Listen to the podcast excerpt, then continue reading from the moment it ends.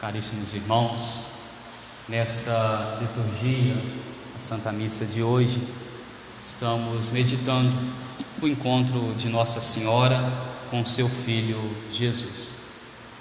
É o encontro, todos os anos, nós meditamos sobre ele na Semana Santa, encontro que mexe conosco, mexe com os nossos sentimentos, mexe com a nossa fé e muitos são os católicos, os fiéis, que ao ouvirem o sermão, ouvirem as palavras dirigidas todos os anos nesta noite, na Semana Santa, são aqueles que se propõem a mudarem de vida, a viverem uma vida mais próxima daquilo que Jesus pede, daquilo que nosso Senhor nos pede. Isso porque este encontro é um encontro da mãe com o seu filho, de Nossa Senhora com seu filho Jesus. Muitos são os adultos que hoje, ao participarem deste encontro, se recordam até mesmo de quando eram crianças que participavam das procissões, participavam deste momento, às vezes sem saber o que se passava ali, percebiam que algo de divino ali acontecia algo de sublime. E hoje, mais uma vez, nós aqui estamos para estarmos em sintonia com Jesus, em sintonia com Sua Mãe, Maria Santíssima, a Virgem das Dores. A tradição da Igreja vai nos ensinar, também vários são santos místicos que nos falam a respeito deste encontro o encontro de Nossa Senhora com seu filho Jesus. E é interessante a gente se recordar aqui que em nenhum momento nas Sagradas Escrituras, em nenhum momento na Bíblia, nós ouvimos falar a respeito deste encontro.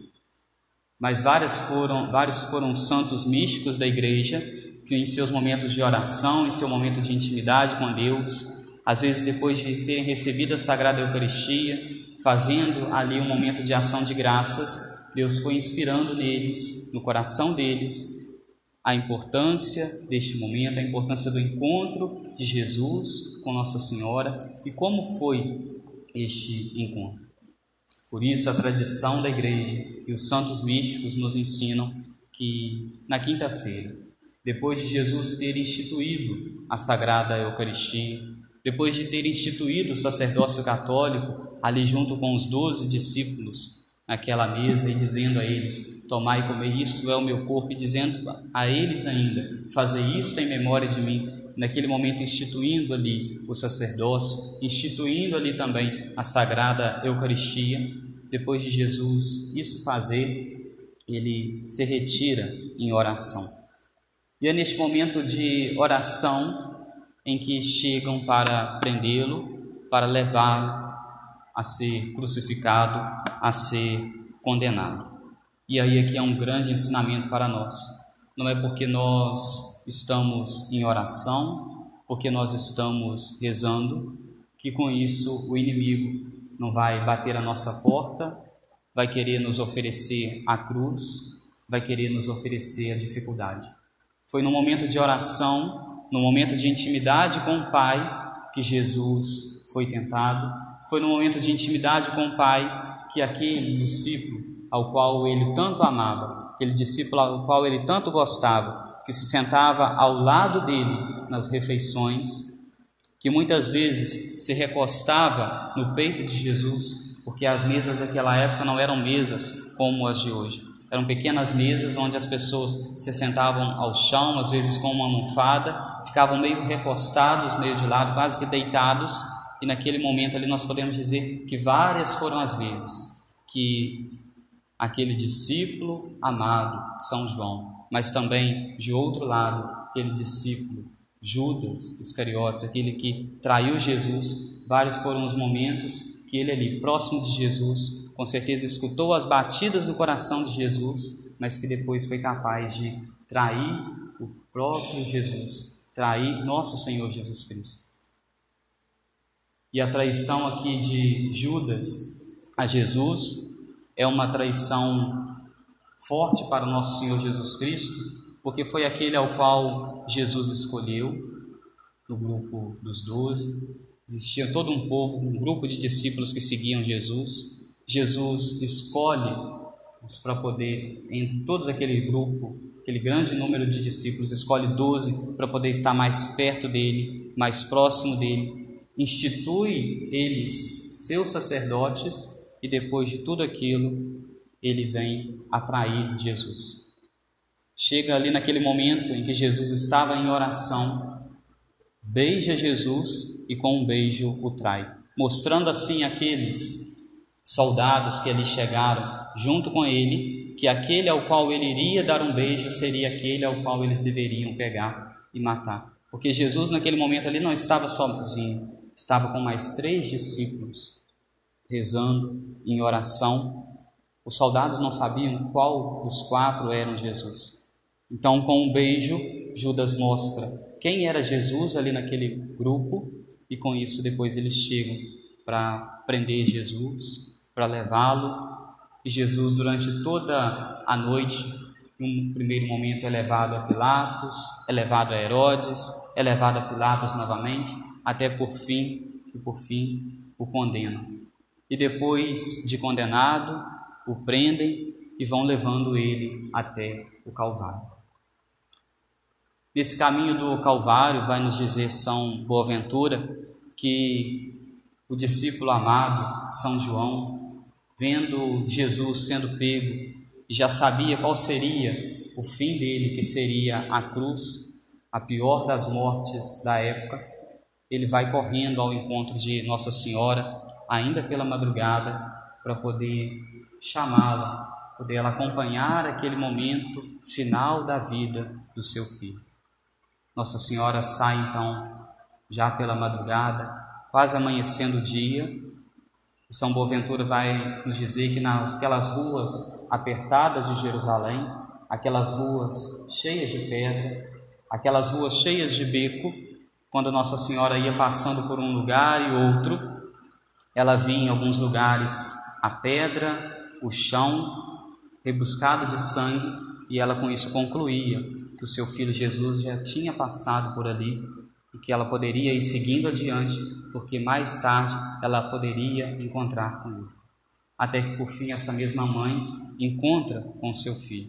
É o encontro que agora nós meditamos sobre ele. E aí nós poderíamos nos perguntar: por que Nossa Senhora se encontra agora com seu filho Jesus neste estado? Nossa Senhora se encontrou tantas vezes com seu filho, se encontrou com ele em vários momentos felizes, em vários momentos alegres. Podemos imaginar, num primeiro momento, o medo, mas depois a alegria de Nossa Senhora em saber que ela foi a escolhida por Deus para gerar o filho Deus, para gerar o filho de Deus. A alegria de Nossa Senhora ao pegar o menino no colo depois de tê-lo concebido. A alegria de Nossa Senhora em ver o seu filho crescer em idade, em estatura, em graça. A alegria de Nossa Senhora em ver o seu filho Jesus ser batizado por seu primo São João Batista. A alegria de Nossa Senhora em ver o seu filho transformar a água em vinho. A alegria de Nossa Senhora em ver o seu filho Jesus curando a tantas pessoas que há tanto tempo às vezes traziam doenças físicas, doenças espirituais, doenças não somente do corpo, mas doenças também da alma. Basta nós olharmos, por exemplo, para pessoas da época de Jesus que há tantos e tantos anos se encontravam doentes, acamadas. Lembremos aqui, por exemplo, daquela mulher que há tantos anos sofria uma hemorragia e Jesus a cura. Essa é apenas uma cura, mas nós poderíamos pensar tantas outras que Jesus foi realizando. Podemos imaginar aqui o momento da multiplicação dos pães, Nossa Senhora vendo o seu filho Jesus saciando aquela grande multidão, já acenando para a Eucaristia quando multiplica os pães. Tudo isso é a alegria de Nossa Senhora. Mas a vida dela, como a vida de cada um de nós, também não, so, não foi feita somente com momentos felizes, alegres, mas foi feito também com momentos tristes, momentos de dor. Imaginemos a dor de Nossa Senhora quando teve que sair da sua terra e em direção a Belém, já grávida, com nove meses, caminhar uma longa distância, porque o rei da época queria fazer um recenseamento para mostrar o seu poder, para poder mostrar quantas pessoas moravam naquele território, eram oriundos da cidade de Belém, por isso todos aqueles que eram descendentes daquela cidade, que ali tinham nascido, tinham que ir lá naquela cidade dar o seu nome. Por conta da soberba de um rei daquela época, Nossa Senhora teve que passar por todo esse sofrimento.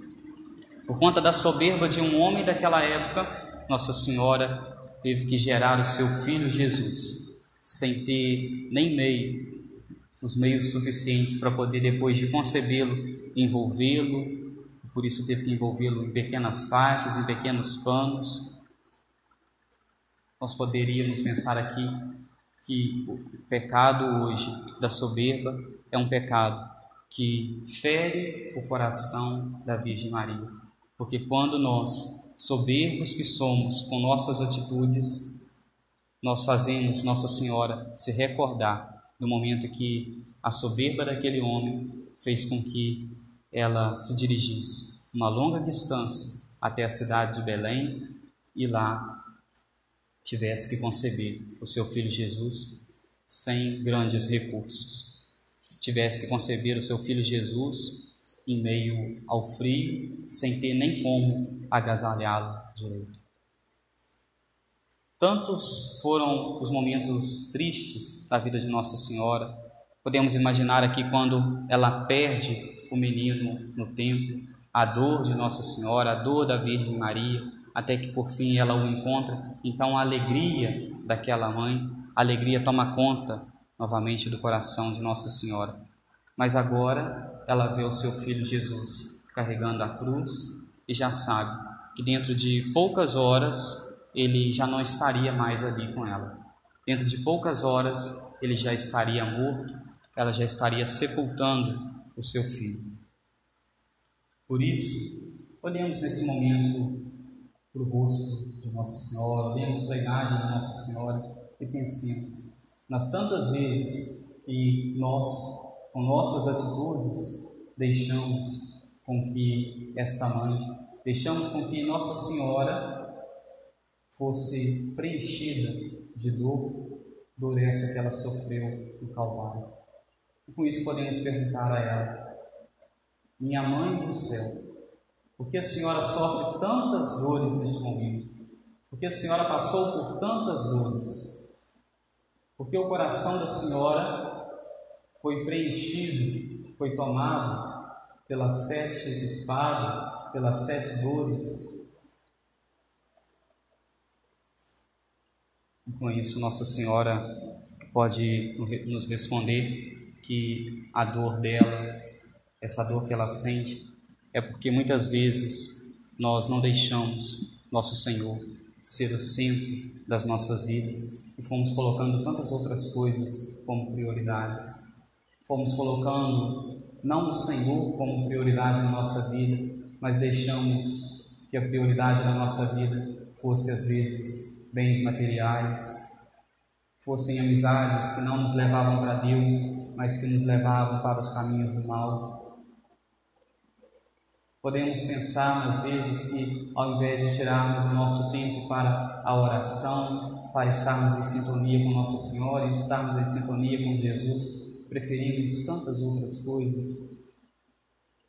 Preferimos os meios sociais, preferimos a internet, a televisão, tantas outras coisas que nos tiraram da presença de Deus, não deixando com que Ele fosse centro da nossa vida. Nossa Senhora teve que sofrer tudo isso porque várias foram as vezes que os pais, dentro de suas casas, não tiveram a autoridade sobre os seus filhos. Nossa Senhora sim sofreu porque muitos foram os filhos que flagelaram o coração também de seu pai, do seu pai, de sua mãe, às vezes até mesmo tirando a vida dos próprios pais. Nossa Senhora assim sofreu porque muitos foram os pais que, querendo ser amigos dos seus filhos, se esqueceram que, ao ser amigo, se perdeu dentro de casa a autoridade de pai, a autoridade de mãe. Quiseram ser tão próximos dos filhos que se esqueceram que são pais, que são mães e se tornaram amigos, e com isso se faltou o respeito dentro das próprias casas. Nossa Senhora sofreu tudo isso, Jesus sofreu tudo isso tendo que carregar uma pesada cruz, porque dentro das casas às vezes se faltou o diálogo, o diálogo entre os pais e os filhos, o diálogo entre os casais, e depois de faltar o diálogo entre os casais, muitos foram os casais que ao invés de conversarem marido conversar com a esposa, a esposa conversar com o marido, preferiram buscar outro esposo ou outra esposa, outra pessoa. Nossa Senhora se encontrou com seu filho, seu filho hoje se encontra neste estado, carregando essa pesada cruz, porque várias foram as vezes que nós magoamos a Ele quando magoamos também o outro com palavras. Às vezes por sermos amigos de alguém, às vezes dentro da casa, o esposo ou a esposa, porque acham que são uma só carne, devem falar tudo o que pensam e com isso, ao falarem tudo o que pensam, se esquecem que ao, quando eu digo tudo aquilo que eu penso, eu posso ferir a pessoa, posso ferir os sentimentos, e uma palavra às vezes mal dirigida é uma palavra que lá na frente vai machucar, é uma palavra que lá na frente pode ferir e que às vezes relacionamentos que antes andavam tão bem começam depois não se andar bem novamente, começam a ser relacionamentos tortuosos porque não se teve uma palavra bem dirigida.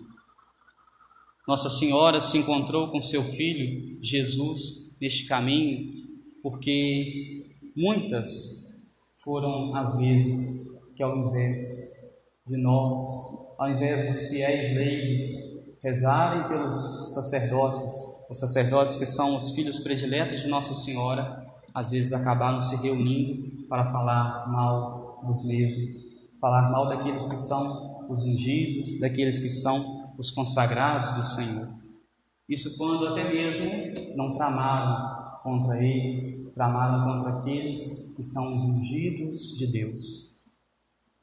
O encontro de Nossa Senhora com o seu filho aconteceu conta de tantas coisas, conta de às vezes nós preferirmos a fofoca, preferirmos o desprezo, a chacota, ao invés de podermos nos dirigir ao outro, ajudar.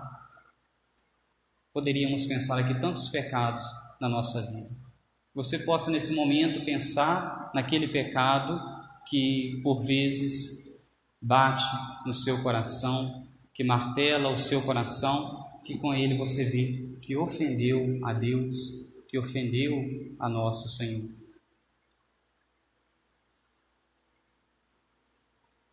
Tudo isso que nós poderíamos aqui agora pensar, todas essas faltas, essas falhas que eu aqui mencionei, todas elas aconteceram e todas elas que, quando elas vão ressoando, vão ocorrendo no nosso dia a dia, é mais uma vez um momento ao qual nós colocamos, empurramos a cruz em nosso Senhor Jesus Cristo é o momento em que nós o coroamos com a pesada coroa de espinhos, uma coroa com tantos espinhos pontiagudos. É às vezes em que nós, com nossas faltas, com os nossos pecados, com aquilo que entristece o coração de Jesus, entristece o coração de Deus, com uma ou outra falta, nós fazemos como aqueles soldados romanos fizeram. Despiram Jesus, deixaram Jesus como que. Às vezes que nós ferimos Jesus, magoamos Jesus, nós poderíamos pensar que a cada pecado, que a cada mágoa que nós a Ele fazemos, nós estamos como que chicoteando a nosso Senhor novamente. E os chicotes em que eles chicoteavam Jesus eram chicotes em que na ponta se tinham como se fossem lâminas, que quando batiam na pele, quando puxavam, arrancavam pedaços da pele de Jesus, pedaços das suas costas.